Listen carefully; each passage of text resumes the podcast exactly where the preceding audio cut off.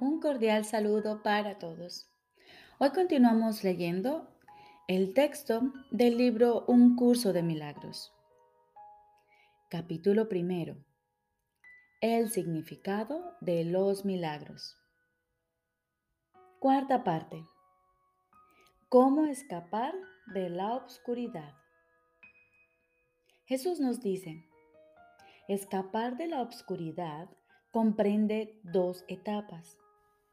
Primera, el reconocimiento de que la oscuridad no puede ocultar nada. Este paso generalmente genera miedo. Segunda, el reconocimiento de que no hay nada que desees ocultar aunque pudieses hacerlo. Este paso te libera del miedo. Cuando ya no estés dispuesto a ocultar nada, no solo estarás dispuesto a entrar en comunión, sino que entenderás también lo que es la dicha y la paz. La obscuridad, de hecho, jamás puede ocultar a la santidad, pero tú puedes engañarte a ti mismo al respecto. Este engaño te hace temer porque te das cuenta en tu corazón de que es un engaño y realizas enormes esfuerzos por establecer su realidad. El milagro sitúa a la realidad en el lugar que le corresponde.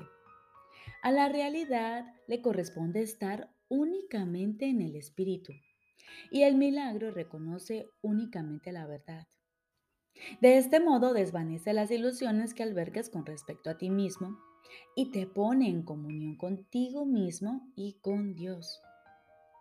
El milagro se une a la expiación al poner a la mente al servicio del Espíritu Santo. Así se establece la verdadera función de la mente y se corrigen sus errores, que son simplemente una falta de amor.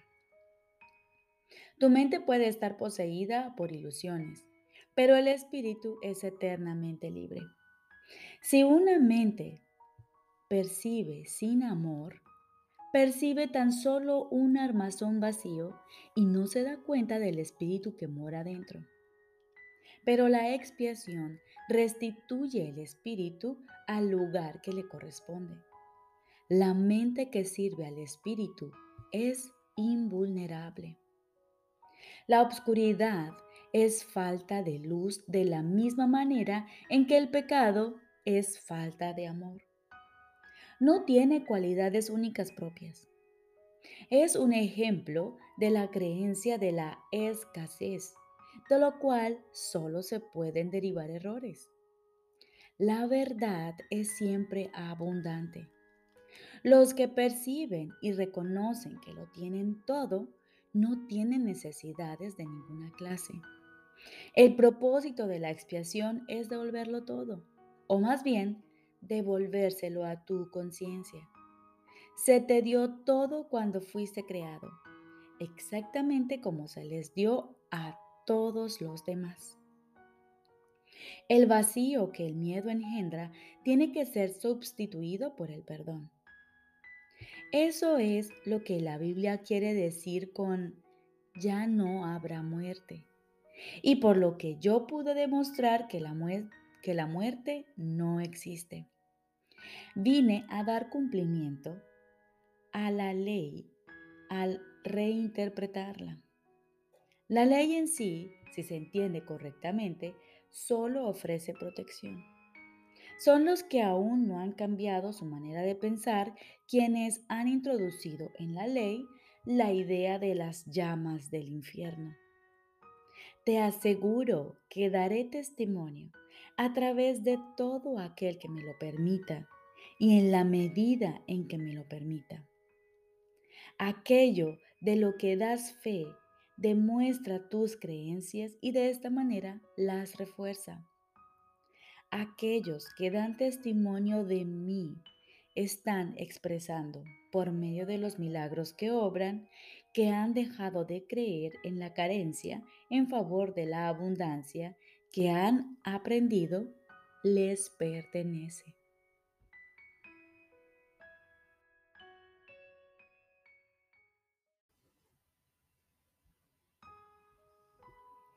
Ahora continuamos con el libro de ejercicios.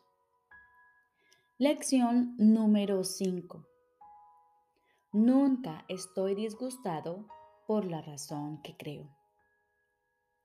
Nunca estoy disgustado por la razón que creo. Esta idea, al igual que la anterior, puede aplicarse a cualquier persona, situación o acontecimiento que creas te está causando dolor.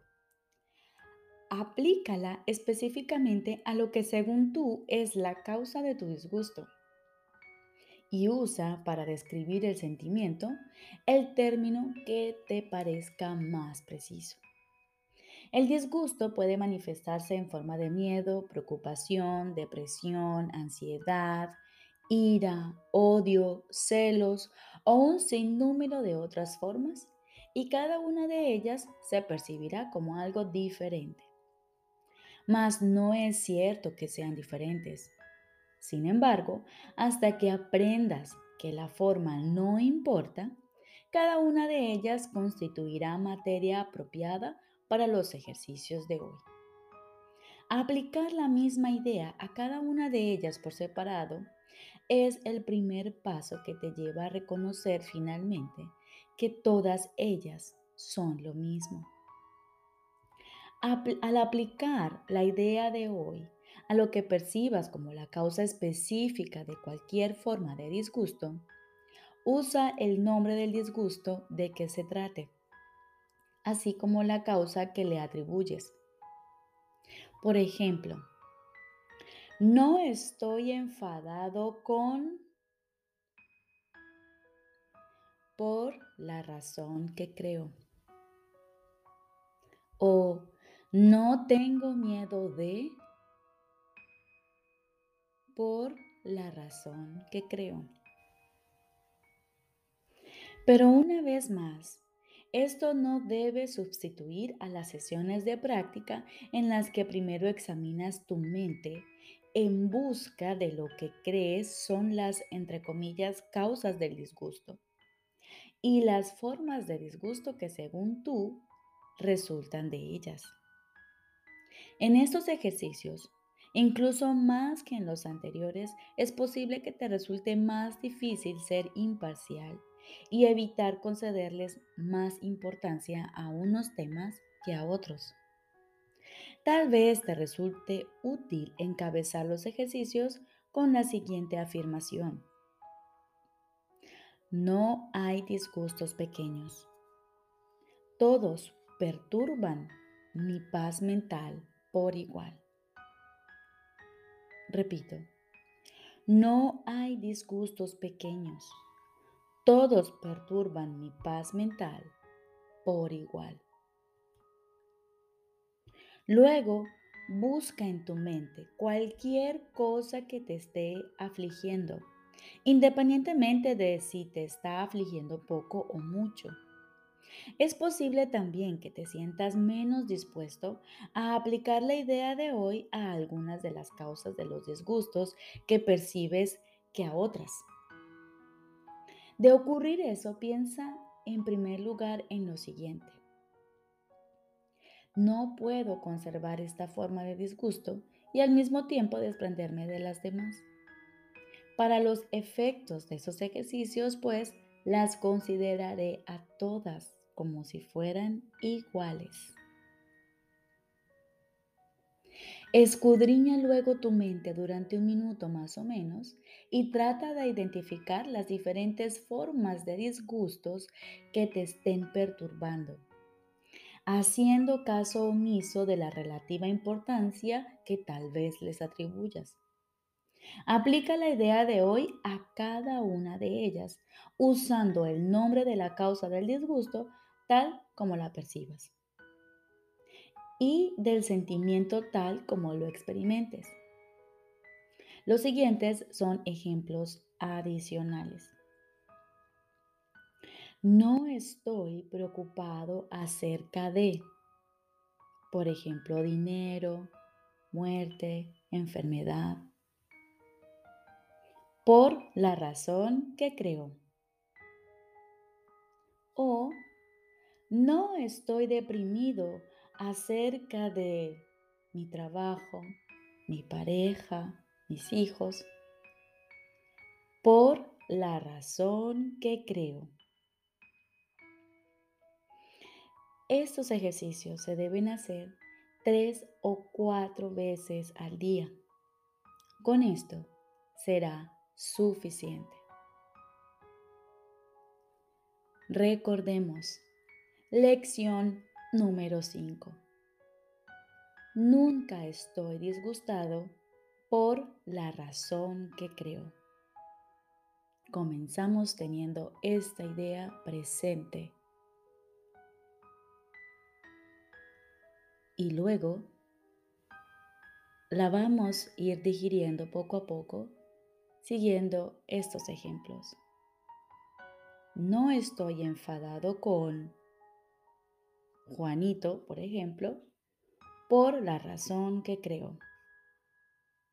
O no tengo miedo de la muerte, la enfermedad, etcétera, por la razón que creo. Tengamos siempre presentes, no hay disgustos pequeños, todos perturban mi paz mental por igual.